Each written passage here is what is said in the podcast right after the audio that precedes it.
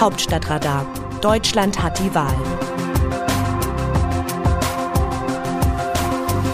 Es ist Donnerstag, der 2. Dezember. Eigentlich sind die Karlsruher Richter nur die Hüter der Verfassung. Sie wachen darüber, dass die Grundrechte eingehalten, die Demokratie geachtet und die grundlegenden Spielregeln dieser Gesellschaft gelebt werden.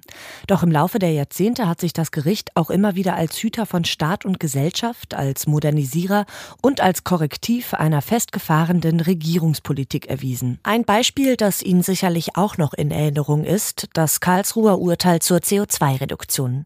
Die Richterinnen und Richter kamen zu dem Schluss, dass der Staat nach Artikel 20a auch in Verantwortung für die künftigen Generationen die natürlichen Lebensgrundlagen schützen müsse und diktierte der Koalition aus Union und SPD, ihre Klimapolitik so zu korrigieren, dass nicht heute der gesamte Spielraum für Treibhausgasemissionen verballert wird und die nächste Generation keinerlei Handlungsspielraum mehr hat. Verblüffend war es, nach dem Urteil die vielen Danksagungen jener Regierungspolitikerinnen und Politiker anzuhören, die gerade das beanstandete Gesetz beschlossen hatten.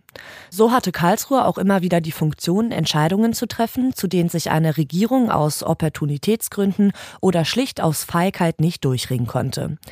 Das Gericht ist politisch bunt zusammengesetzt und muss sich keinen Wahlen stellen. Deshalb fällt es den obersten Richterinnen und Richtern auch leichter, aus den gewählten Regierungsverantwortlichen über den nächsten Wahltag hinauszudenken. Oft genug sind die Urteile überraschend. Aus der vergangenen Wahlperiode stammt beispielsweise der Richterspruch zur Sterbehilfe, die umfassend schwerkranken Menschen das Recht auf Sterbehilfe einräumt. Eine entsprechende Liberalisierung des Gesetzes steht noch aus. In vielen Fällen haben die Karlsruher Urteile die Liberalisierung der Gesellschaft vorangetrieben oder das Sozialstaatsprinzip verfestigt. 1959. Es verstößt gegen das Grundgesetz der Gleichberechtigung, wenn der Vater bei Uneinigkeit Uneinigkeit über die elterliche Sorge das Recht zum Stichentscheid hat. 1983. Die Volkszählung war teilweise verfassungswidrig. 1985. Demonstrationen gegen den Bau des Atomkraftwerks Brockdorf sind zulässig. 1995. Kruzifixe in Klassenräumen verstoßen gegen die Religionsfreiheit. 2001. Kinderlose sollen in der Pflegeversicherung einen höheren Beitrag leisten als Eltern. 2002. Die eingetragene Gleich gleichgeschlechtliche Partnerschaft ist mit dem besonderen Schutz von Ehe und Familie vereinbar. 2010 Hartz-IV-Sätze müssen realitätsgerecht festgesetzt werden. Während das Verfassungsgericht über Jahrzehnte in vielen wegweisenden Urteilen der freiheitlichen Lösung meistens den Vorrang gab, ist das Urteil zur Bundesnotbremse umso bemerkenswerter. Es ist kein Freifahrtschein für die Regierung in Bund und Ländern, allerlei weitere Corona-Maßnahmen zu verhängen. Es ist vielmehr die rückbildende Bestätigung Bestätigung für den Gesetzgeber, dass er in einer Notlage sogar die sonst von Karlsruhe so gut gepflegten Grundrechte einschränken darf. Aus dem Wörterbuch Politsprech Deutsch. Die Führung ist da. Olaf Scholz, designierter Bundeskanzler.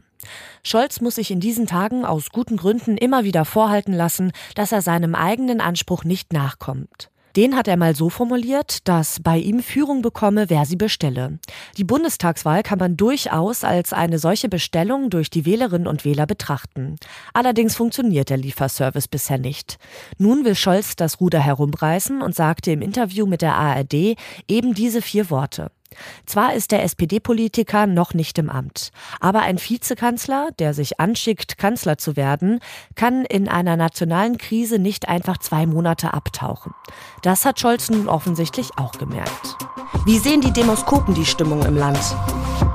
Wenn sich die Spitzen von Bund und Ländern heute um 11 Uhr zusammensetzen, sollten sie vorher mal einen Blick auf die aktuelle Forsa-Umfrage werfen. Die Stimmung im Land steht auf Maßnahmen verschärfen.